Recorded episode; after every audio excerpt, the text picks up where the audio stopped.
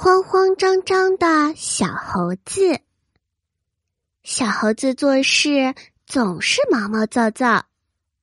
这天，猴妈妈下班，看到小猴子坐在沙发上看电视，他对小猴子说：“小猴子，我们明天去旅游，你记得今天晚上收拾好东西，等一下去洗个澡吧。”小猴子点点头，对妈妈说：“我等一会儿就去。”不知不觉，天都黑了，可是小猴子还在看电视。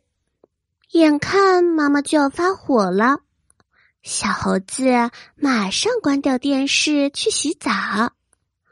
妈妈，给我拿一下毛巾。妈妈，我的盆儿也忘拿了。对对对。还有香皂呢。小猴子的声音从浴室传了出来。猴妈妈生气的说：“说过你多少次了，以后做事情要先把东西准备好，每次都是这么毛毛躁躁。”小猴子洗完澡，立刻跑到房间收拾行李。